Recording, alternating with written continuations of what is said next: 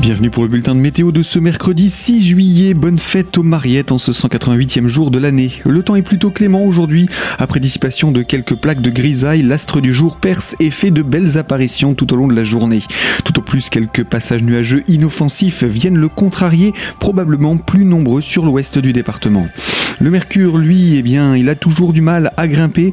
Au réveil, 11 à 13 degrés sont relevés. Il oscille de 20 à 23 degrés au meilleur de la journée, sous un vent au nord-ouest, soufflant de manière faible, 15 à 20 km h en pleine et jusqu'à 30 km h sur le relief jéromois. Plein soleil en vue pour ces prochains jours dans une masse d'air qui vient se réchauffer sensiblement.